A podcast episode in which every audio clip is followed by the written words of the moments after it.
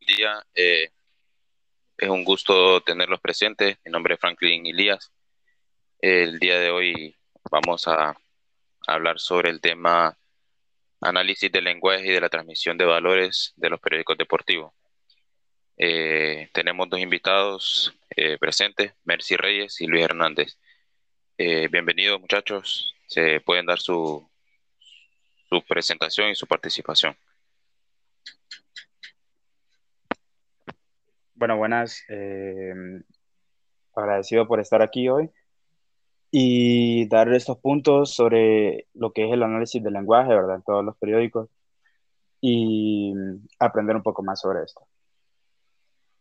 Muchas gracias, Luis. Merci, ¿tienes algo? Sí, hola, muy buenas, estimados.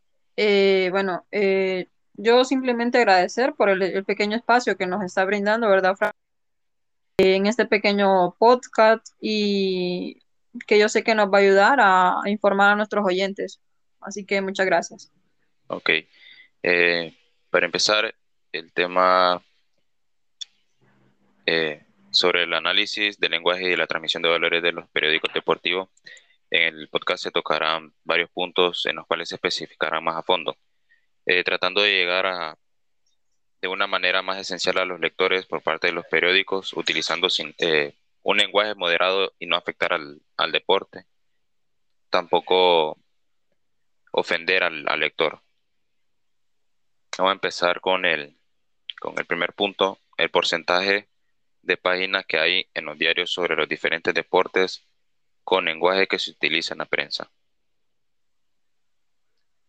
El periodismo deportivo sobresale como una modalidad informativa de alto impacto, eh, alto impacto social por la, por la universalidad perdón, de la materia abordada y al mismo tiempo por su gran arraigo internacional.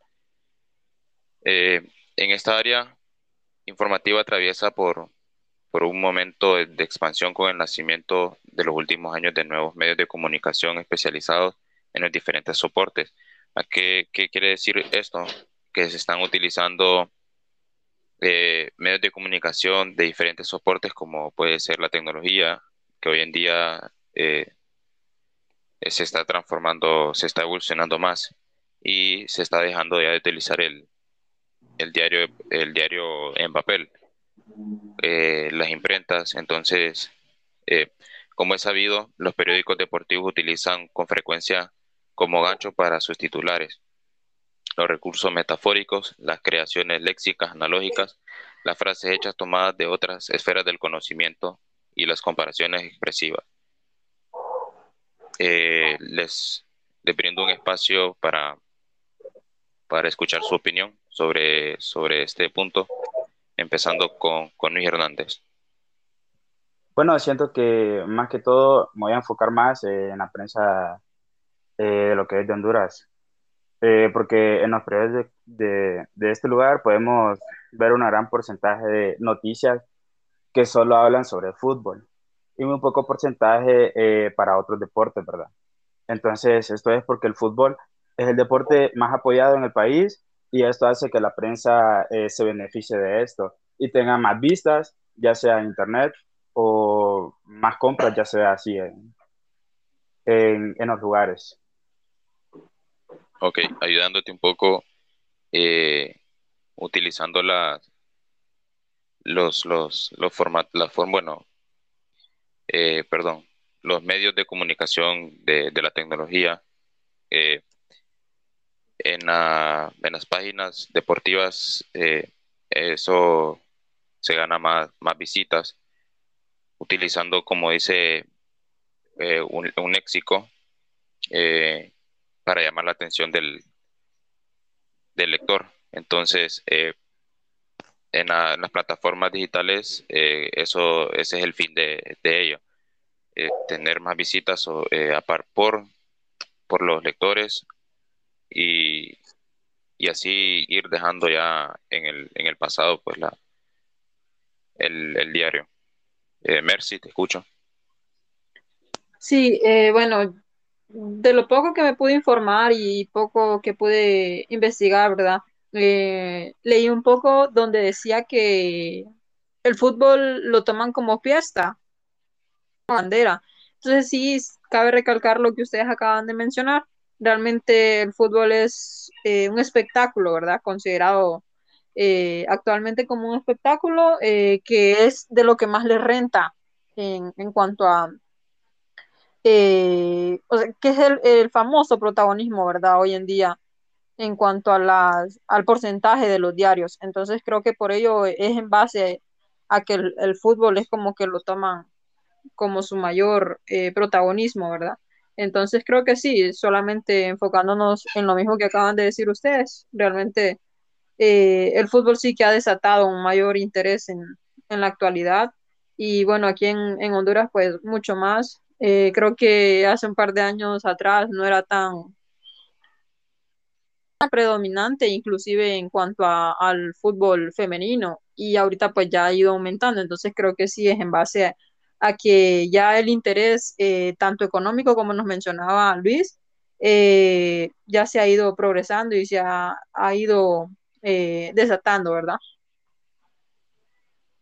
Ok, tocando otro, otro punto, es la agresión en la prensa. los medios de comunicación usan una agresividad para llamar la atención del lector. Eh, como la violencia en el deporte también puede ser de una manera para llamar la atención. Mucha gente se pregunta si informar sobre la violencia en, contraproducente o no, o por una parte es cierto que dar voz a, estos hechos puede convertirse en un escenario perfecto. estos congregan a miles de aficionados en los estadios campos, etcétera, y que además, gracias a los medios de comunicación de masas, radio, prensa y televisión, eh, aumentan el número de sus espectadores casi ilimitadamente. El deporte, por lo tanto, es como fenómeno social. Eh, Mercy, te, escucho si tienes una,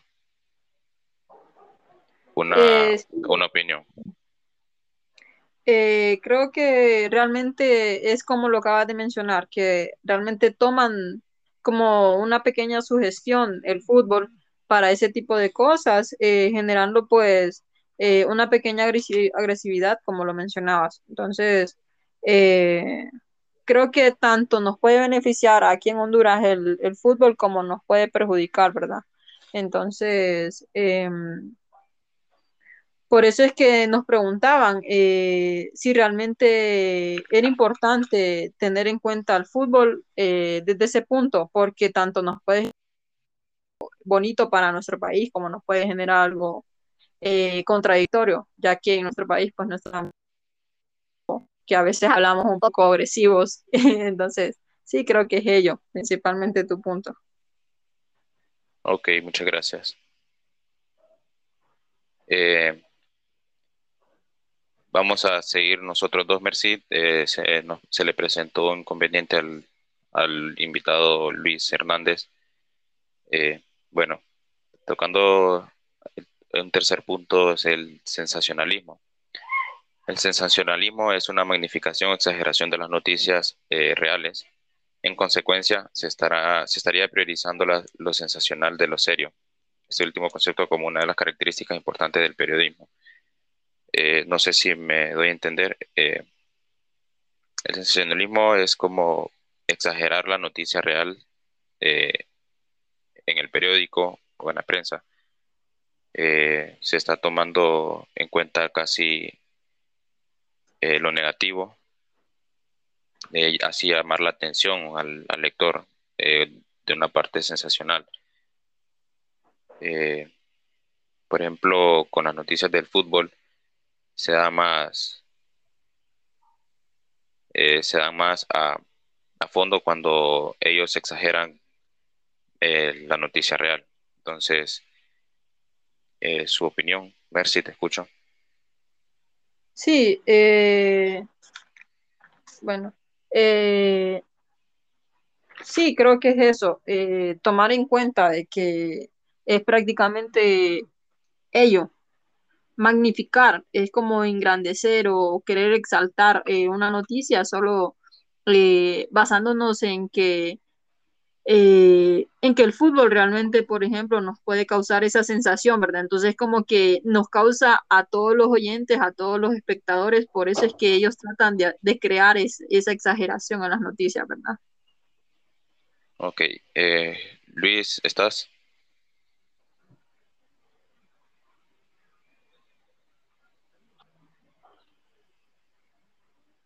Ok, vamos a seguir. Eh, vamos con el amarillismo. El amarillismo tiene tendencia a algunos medios informativos a presentar la noticia destacando sus aspectos más llamativos, aunque sean secundarios con el fin comercial de provocar asombro o escándalo. El amarillismo es la parte, podríamos decir que es la parte negativa de la noticia, eh, enfocándose más en lo negativo, exagerando la noticia no de una manera llamativa, sino que eh, siempre poniendo, poniendo en mal la noticia, buscándole el lado negativo. Eh, ¿A qué me refiero? Eh, cuando se dice, por ejemplo, la noticia actual ahorita es la salida de Messi del Barcelona, entonces, ¿qué busca el amarillismo? Busca llamar la atención, pero de la manera más negativa que ellos puedan hacerlo como por ejemplo decir, eh, Messi dijo que no al Barcelona, Messi eh, se peleó con la directiva del Barcelona y, rechazó las ofertas. Entonces, más que eso, el amarillismo, el amarillismo busca eh, lo negativo, lo negativo de lo, del tema principal. Merci. Sí, básicamente entonces eso sería, Franklin, eh, solo secundarte, realmente creo que sí, el amarillismo pues es directamente llevarnos en contra a la noticia que haya brindado eh, cierto, eh, cierta, em, cierto porcentaje, por ejemplo, de los diarios. Entonces creo que es directamente ello. como nos mencionaste, con el fin comercial de provocar asombro, pues creo que es e inclusive, o sea, el amarillismo nos puede provocar eh, ese tipo de, sensaciones, aunque pareciera eh, contradictorio, ¿verdad? Nos provoca ese tipo de, asombro o escándalo, como nos mencionaste, que para eh, eso mismo es a lo que se dedican cierto, ciertas personas dentro del, del, periodismo, ¿verdad? Para provocar directamente más visualizaciones eh, provocar más escándalo y que, y que la noticia eh, tenga un mucho más eh, impacto social, podríamos decirlo. Ese sería mi punto, Frankie. Ok, muchas gracias.